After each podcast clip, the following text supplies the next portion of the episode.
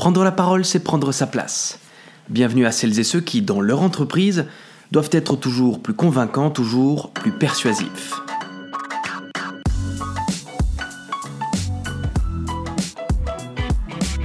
La bienveillance, c'est un peu un chiffon usé. Tout le monde en parle sur les réseaux sociaux, sur LinkedIn, etc., comme s'il s'agissait d'une estampe à arborer. Regardez-moi, mesdames et messieurs, je suis bienveillant. Laissez-moi vous parler de la bienveillance sous un regard rhétorique. En regardant dans son rétroviseur, ce terme signifie en latin vouloir le bien. La bienveillance implique donc obligatoirement l'existence d'une partie tierce. Vouloir le bien de qui? Sous cette loupe rhétorique, il me paraît donc absurde, dans un premier temps, de vouloir s'autoproclamer bienveillant. Il n'y a que la tierce partie qui serait capable de dire si oui ou non vous lui avez souhaité le bien. Sachant cela, quand, comment et pourquoi travailler la bienveillance dans le discours? Commençons par le quand. La bienveillance intervient en début de discours, en phase introductive. Votre audience peut être comparée à une masse solide, parfois même dure comme de l'acier. Et comme le forgeron chauffe son acier avant de le travailler, vous devrez travailler votre audience avant de lui exposer vos idées. Quintilien, rhéteur et pédagogue du 1er siècle après Jésus-Christ, explique que le commencement du discours doit servir à faire évoluer l'esprit de l'audience. Parlons du comment maintenant.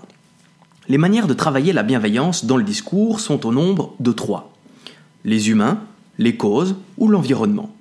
Vous pourrez donc mettre en valeur votre audience en parlant de ses amours, de ses haines, de ses questionnements. Vous pourrez parler des causes qui vous lient à votre audience, des causes qui plaisent, des causes qui parfois déplaisent.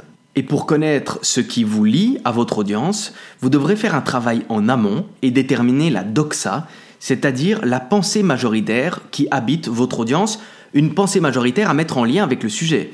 Si je parle des SUV, des gros 4x4, que va penser la majorité de mon audience sur ce sujet? Si je parle politique de droite, politique de gauche, si je parle écologie, si je parle finance, tous ces sujets provoquent chez mon audience des pensées, des pleurs, des douleurs, des plaisirs, des joies. Quelle est la pensée majoritaire? Voilà ce que je dois chercher. Et puis il y a l'environnement, ce qui vous entoure, le lieu dans lequel vous allez dispenser votre discours.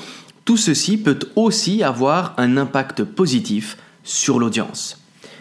Quand, comment, maintenant pourquoi Vouloir le bien, pourquoi travailler la bienveillance? Il y a un but très précis obtenir le bien. Prenons un cas très concret, imaginez le service après-vente. Vous venez d'acheter une imprimante dans un magasin électronique, elle a un défaut, vous devez retourner dans ce même magasin pour exposer votre problématique. Le vendeur vous accueille avec ces quelques mots. Madame, monsieur, est-ce que vous êtes sûr qu'elle a un défaut? C'est bizarre, cette marque a de grande qualité, etc., etc. Cette remise en cause de votre jugement risque de vous énerver encore plus.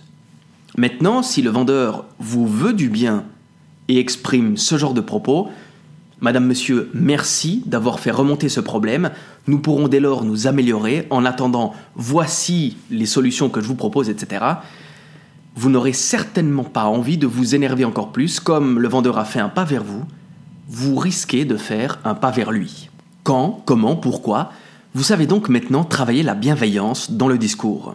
Et n'oubliez pas qu'être bienveillant, c'est obtenir de l'indulgence, de la tolérance c'est obtenir l'accueil de l'audience.